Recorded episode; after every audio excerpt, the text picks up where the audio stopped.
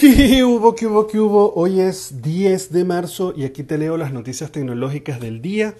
Arrancamos con una especie de aclaratoria pues que hizo Apple respecto al iOS 14.5 que nosotros comentamos en unas gordo en el baño hace un tiempo atrás, en la que ya ibas a poder cambiar el reproductor de música predeterminado cuando le hablaras a Siri, o sea que le dijeras eh, pon una canción determinada, entonces que ya no necesariamente lo ibas a tener que hacer dentro de Apple Music, sino que podías utilizar algún otro dispositivo. Resulta que Apple lo que aclaró es que, mira, no, ellos no están cambiando la forma de hacerlo de manera predeterminada, lo que sí están haciendo es apoyando o mejorando un poco más el tema de la inteligencia artificial de Siri, donde puede prever cuál será la aplicación que seguramente tú quieres hacer sin necesidad de que lo indiques previamente. Es decir, si en otras oportunidades tú cuando reproducías una canción le decías que utilizara YouTube Music o Spotify, pues la próxima vez que tú le pidas una canción, probablemente él va a decir, ah, seguro lo quieren la misma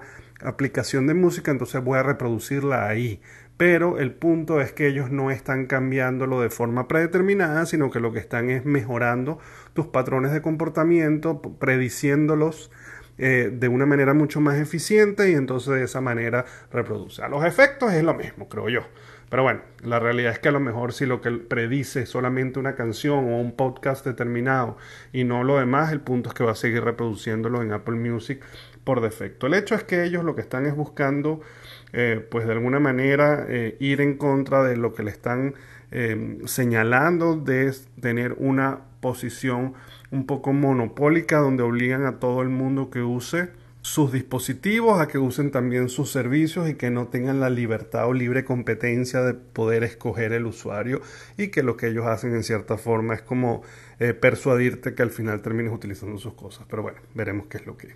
y hace dos días comenzó, el, 8 de marzo comenzó la frecuencia cardíaca y respiratoria basada en la cámara que estaba Google implementando en sus teléfonos eh,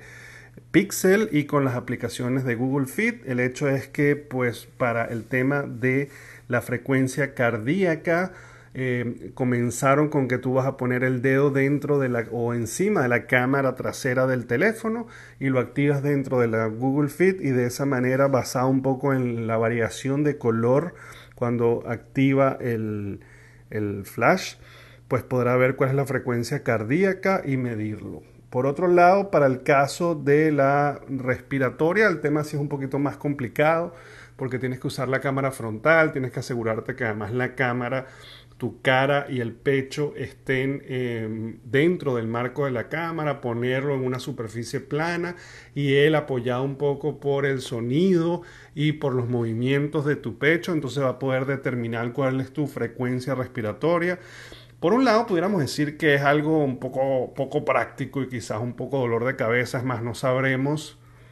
a ciencia cierta la efectividad que tiene, pero por otro lado, como evolución tecnológica definitivamente es una gran maravilla porque ya no vas a necesitar entonces todos esos dispositivos adicionales, sino que solo con el hecho de la cámara ya va a ser capaz de poder hacer este tipo de mediciones, lo cual, repito, en este caso a lo mejor va a ser un poco precisa y no va a ser una verdadera solución, pero sin duda va a ser el inicio a lo que veremos más adelante, cómo se irán perfeccionando cada vez más y podremos tener unas mediciones realmente efectivas y lo mejor aún sin ningún tipo de dispositivo adicional.